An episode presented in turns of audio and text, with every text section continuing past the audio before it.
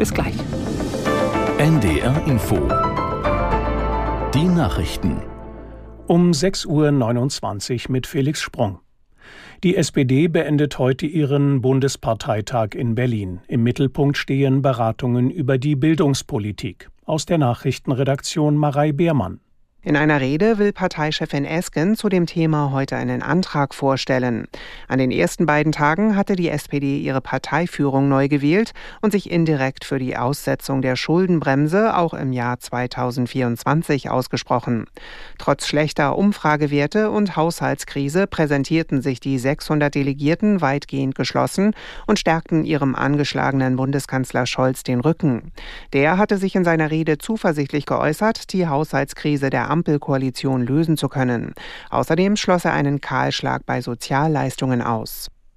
In Israel haben wieder hunderte Menschen für die Freilassung der nach Gaza verschleppten Geiseln demonstriert.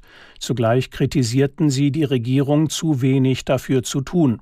Ministerpräsident Netanyahu kündigte an, den Krieg gegen die radikal-islamische Hamas bis zu deren Ende fortzuführen. Aus der NDR Nachrichtenredaktion Simone Kienzle.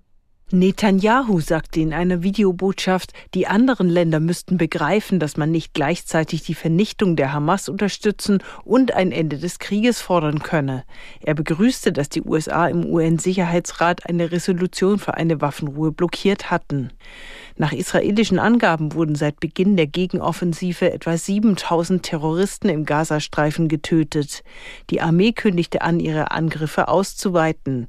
Einige Terroristen hätten sich in den vergangenen Tagen ergeben. Das sei ein Zeichen, dass das Netzwerk der Hamas auseinanderfalle. Bundeskanzler Scholz telefonierte mit Netanyahu und forderte ihn nach Angaben seines Sprechers auf, mehr für den Schutz der Zivilbevölkerung und humanitäre Hilfslieferungen zu tun. Der umstrittene neue Präsident Argentiniens Milei wird heute ins Amt eingeführt. Der rechtspopulistische Ökonom will das südamerikanische Land radikal umbauen. Wegen der schweren Wirtschaftskrise und der extrem hohen Inflation hat er unter anderem angekündigt, die Zentralbank abzuschaffen und den Dollar als Landeswährung einzuführen.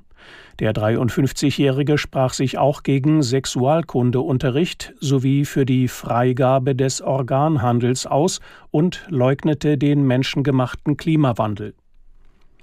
Nach zahlreichen antisemitischen Vorfällen an Elitehochschulen in den USA gibt es eine Konsequenz. Die Präsidentin der Universität von Pennsylvania, McGill, ist zurückgetreten. Aus Washington Arne Bartram. McGill war in den vergangenen Tagen heftig kritisiert worden für Aussagen bei einer Anhörung im US-Parlament.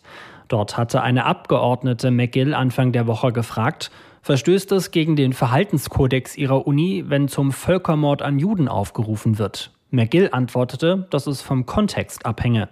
Danach gab es viele Rücktrittsforderungen, Spender drohten sich zurückzuziehen. Seit der neuesten Eskalation im Nahostkonflikt berichten jüdische Studenten in den USA, dass sie immer häufiger angefeindet und bedroht werden. Die deutsche Schauspielerin Sandra Hüller hat den Europäischen Filmpreis als beste Darstellerin gewonnen. Sie wurde in Berlin für ihre Hauptrolle im Justizthriller Anatomie eines Falls ausgezeichnet. Das französische Drama über eine Schriftstellerin unter Mordverdacht wurde auch zum besten europäischen Film des Jahres gekürt und erhielt die Preise für Regie, Drehbuch und Schnitt. Als bester Darsteller wurde der dänische Schauspieler Mads Mikkelsen für seine Leistung im Film Bastarden gewürdigt.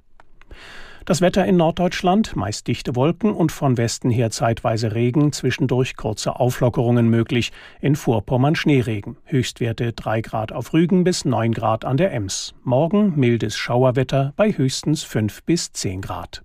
Das waren die Nachrichten. Jetzt geht es weiter mit unserem Podcast Eat, Read, Sleep. Wie ist das, so ein Buch zu schreiben? Das wollen wir jetzt mit Sebastian Stürz besprechen und wir sind froh, dass er heute bei uns im Podcaststudio ist. Heute zu Gast bei Eat, Read, Sleep. Hallo Sebastian Stürz, moin. Hallo, moin, schön hier zu sein. Du hast ja auch ostfriesische DNA.